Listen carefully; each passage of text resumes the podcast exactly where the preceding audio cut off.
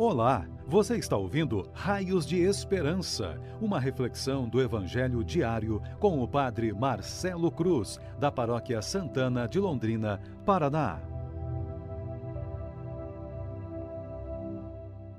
Estimados irmãos e irmãs, hoje sábado, vamos ouvir e refletir sobre o Evangelho de João, capítulo 11, versículos de 45 a 56 o Senhor esteja convosco, Ele está no meio de nós. Proclamação do Evangelho de Jesus Cristo segundo João. Glória a vós, Senhor. Naquele tempo, muitos dos judeus que tinham ido à casa de Maria e viram o que Jesus fizera, creram nele. Alguns, porém, foram ter com os fariseus e contaram o que Jesus tinha feito. Então os sumos sacerdotes e os fariseus reuniram o conselho e disseram: Que faremos? Este homem realiza muitos sinais. Se deixamos que ele continue assim, todos vão acreditar nele, e virão os romanos e destruirão o nosso lugar santo e a nossa nação. Um deles, chamado Caifás, sumo sacerdote em função naquele ano, disse: Vós não entendeis nada, não percebeis que é melhor um só morrer pelo povo do que perecer a nação inteira? Caifás não falou isso por si mesmo, sendo sumo sacerdote em função naquele ano, profetizou que Jesus iria morrer pela nação, e não só pela nação, mas também para reunir os filhos de Deus dispersos. A partir desse dia, as autoridades judaicas tomaram a decisão de matar Jesus. Por isso, Jesus não andava mais em público no meio dos judeus. Retirou-se para uma região perto do deserto, para a cidade chamada Efraim. Ali permaneceu com os seus discípulos. A Páscoa dos judeus estava próxima. Muita gente do campo tinha subido a Jerusalém para se purificar antes da Páscoa. Procuravam Jesus e, ao reunirem-se no templo, comentavam entre si: Que vos parece? Será que ele não vem para a festa? Palavra da salvação. Glória a vós, Senhor. Estimados irmãos e irmãs, ao nos deparar com os confrontos de nossas vidas, percebemos que estar com Deus é sempre exigente, principalmente porque os confrontos são inevitáveis. Mas, para aqueles que querem viver e testemunhar a fé, mesmo que os desafios sejam grandes, é preciso permanecer firmes em Deus, por saber que Ele é o sustento e a segurança, e por isso não tem o que temer. Com esse Evangelho, que é o último antes de darmos início à Semana Santa, percebemos que os conflitos são inevitáveis.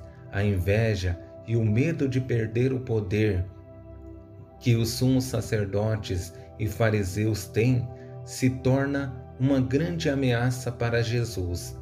Sabendo desse contexto, quero conduzir a reflexão a partir de três palavras. A primeira palavra é inveja a segunda, egoísmo, e a terceira, profecia.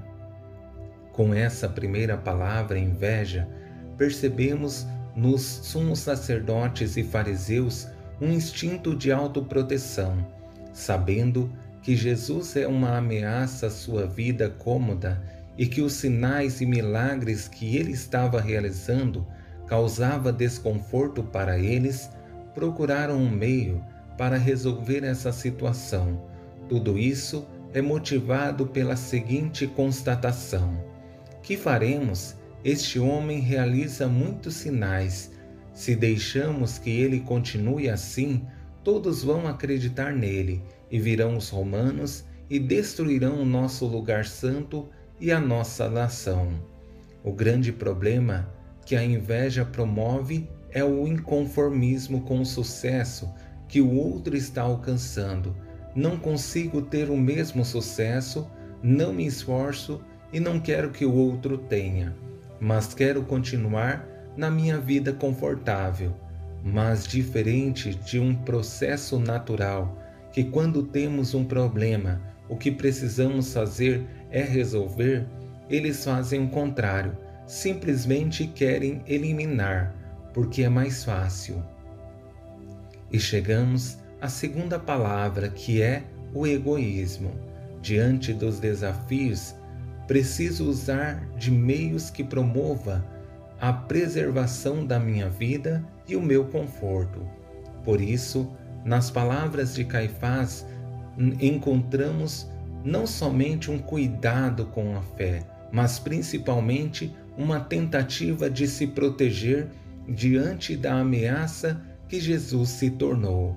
Vós não entendeis nada, não percebeis que é melhor um só morrer pelo povo do que perecer a nação inteira?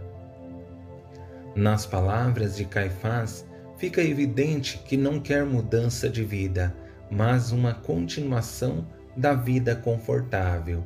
Não quer sentir desconforto. Se Jesus se tornou uma ameaça com sua coerência e forma de viver, não é ruim continuar sua incoerência e eliminar esse problema em nome de todo o povo. E chegamos à terceira palavra, profecia. Com a afirmação anterior, Caifás decreta o fim de Jesus, e a partir desse momento, Jesus já não tem mais liberdade para continuar sua missão, porque a perseguição se torna uma constante. Sendo sumo sacerdote em função naquele ano, profetizou que Jesus iria morrer pela nação, e não só pela nação, mas também para reunir os filhos de Deus dispersos. A partir desse dia, as autoridades judaicas tomaram a decisão de matar Jesus.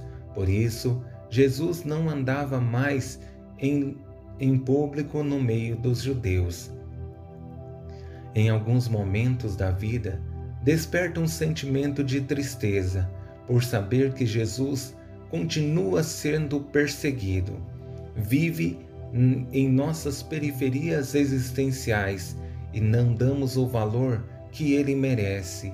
Em alguns momentos, penso que estamos nos tornando novos caifás, que facilmente decretamos a morte de Jesus em nossas vidas.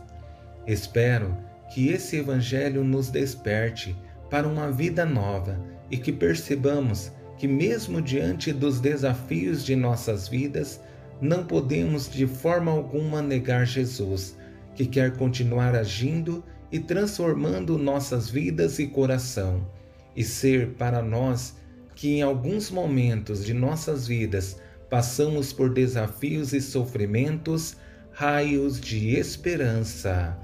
Louvado seja nosso Senhor Jesus Cristo, para sempre seja louvado. O Senhor esteja convosco ele está no meio de nós.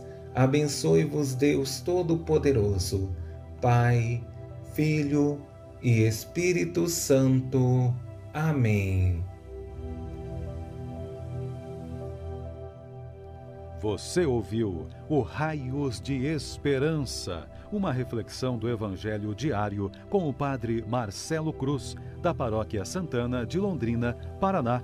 Se esta mensagem lhe fez bem hoje, compartilhe com seus amigos.